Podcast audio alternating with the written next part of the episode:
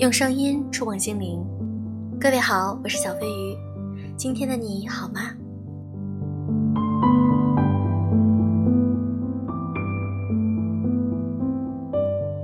我们常说，有的人就是话题终结者，不论你跟他说什么事儿，他最终都会把一些不好听的话说出来。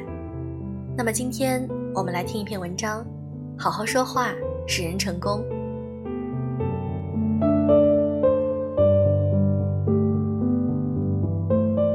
昨天毛利老师写了一篇文章，提到如今有个段子，称那些成天喜欢怼旁人的人叫活体 ETC，成天抬杠。我在朋友圈转发这个笑话，有个读者立刻说：“我爸就是这样的人，从小到大，我真的就没有听到他跟我妈说过一句好话。”我非常明白他父亲的那种没好话，也并非死爹没妈之类的这种恶毒咒语。而是吝啬赞美，可能就是那些在饭桌上调侃自己老妻的中年男子之一。类似，听说你们中年女人就是煤气罐啊，一点就着，还没有腰，全然不顾自己已经发福的太太在旁边尴尬的笑。要是发点脾气，还真被他说着了。上一代中国人不好好说话这个事情，还体现在亲子关系。我保证，不知道多少人小时候都听过这样的教诲：你要是不好好读书，长大以后你就去拖个板车到你校门口去卖红薯。当然，还可能有句式变体：为了你读书，我连好衣服都还没有买过两件。一位做教育的朋友说：“看到没？中国父母想要激励孩子好好读书，永远只有两个方式：一，要么就让你愧疚；二，要么就让你恐惧。”后来，孩子们长大了，也就变成那种永远第一时间对着伴侣说：“你这个头发是怎么回事儿？”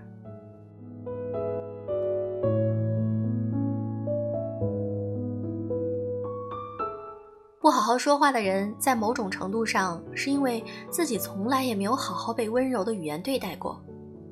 温柔的人不需要刻意教授，他一定是小时候被温柔的语言洗礼过。被和善的眼神激励过，长大后他就自然而然知道了如何对待别人。我有一个读者说，自己的婆婆也是个戏精，每逢一三五二四六的，她就一定有办法在儿子面前哭诉一回，好像天大委屈，有时候严重影响夫妻关系。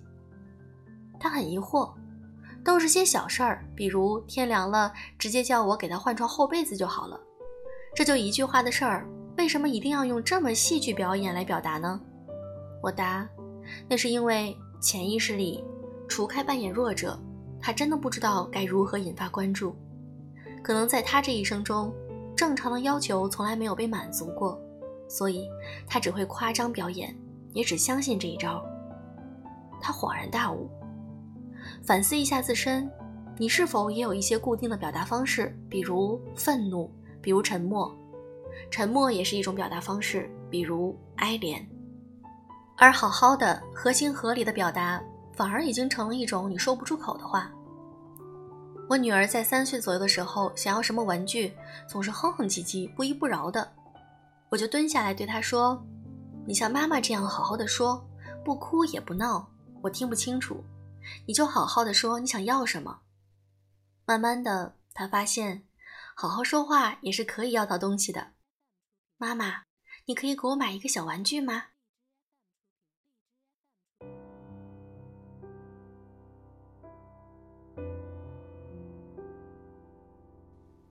其实这几年，我越来越发现，在冲突状态下，也能够好好说话，其实是一种克制中仍能体会到自我价值的能力。这个世界上总有那么一些时刻，你是感觉到被忽视、被侵犯的。你花重金买了一个物品，突然就坏了；你网购的一箱水果有烂果；你在银行排队太长时间，你的伴侣做了蠢事儿；你订餐厅的包厢出了个差错，让给别人了。这一切可能立刻引发的都是“我不够好，你不重视我”这个糟糕的体验。然而，当这个情绪来的时候，你是否可以在自己的心上做一个用手拒绝的姿势？事件是事件，我是我。我可以对着负责事件的人说：“有个问题是这样的。”而不是成年人去像那些糟糕的小孩子一样，第一时间就在餐厅里砸杯子。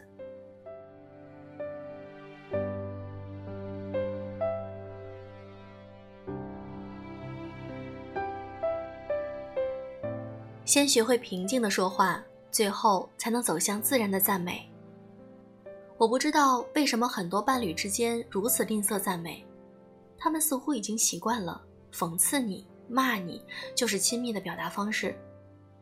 我的很多读者对我说，这么多年来，丈夫都很喜欢讽刺自己，胖了啊，今天的衣服穿的不好看啊。他们立刻好像看到了什么令他兴奋的事情，开始打压。打压伴侣似乎是他们获得高自尊感的一个方式。我想对还没有结婚的女孩子们说，任何关系都是同谋出来的。假如你可以长期在一种打压的亲密关系里残存，你要回顾一下儿时是否在一种打压的环境里成长。这种打压并不意味着你热爱，只是意味着你熟悉。所以长大后，你情不自禁地挑选了一个喜欢说怪话的伴侣，还觉得这是亲密的方式。他施以语言暴力，你忍受，坏事做久了，你们就认为正常了。我的生活中真的极少出现会打压我的人，因为第一时间我就决定远离这些话也不会说好的人。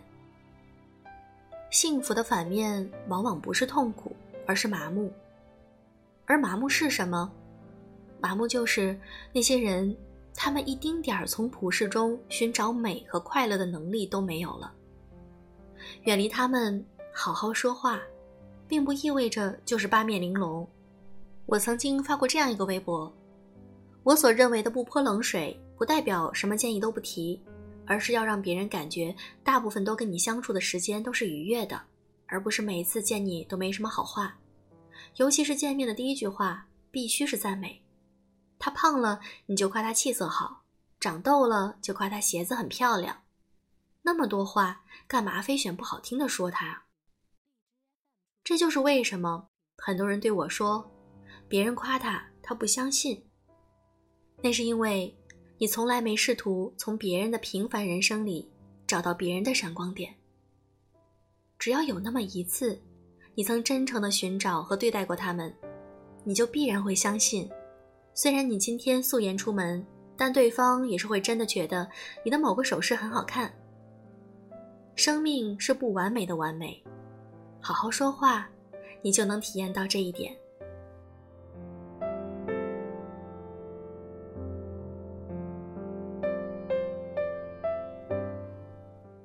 真的是在日常生活中呢，小飞鱼也曾经啊遇到过一些不会好好说话的人。那这种人，我一般都会慢慢的远离或者把他屏蔽掉，我也不会太在意他的想法，因为我知道他只会去打压别人而获得自尊感。那么在你的身边有没有这样的人呢？今天我们的互动话题就是：你遇没遇到过不会好好说话的人呢？在评论区里留言，每一条我都会认真看。如果你喜欢我的节目，可以评论、转发至朋友圈，我相信能够帮助到更多人。好了，祝各位晚安吧。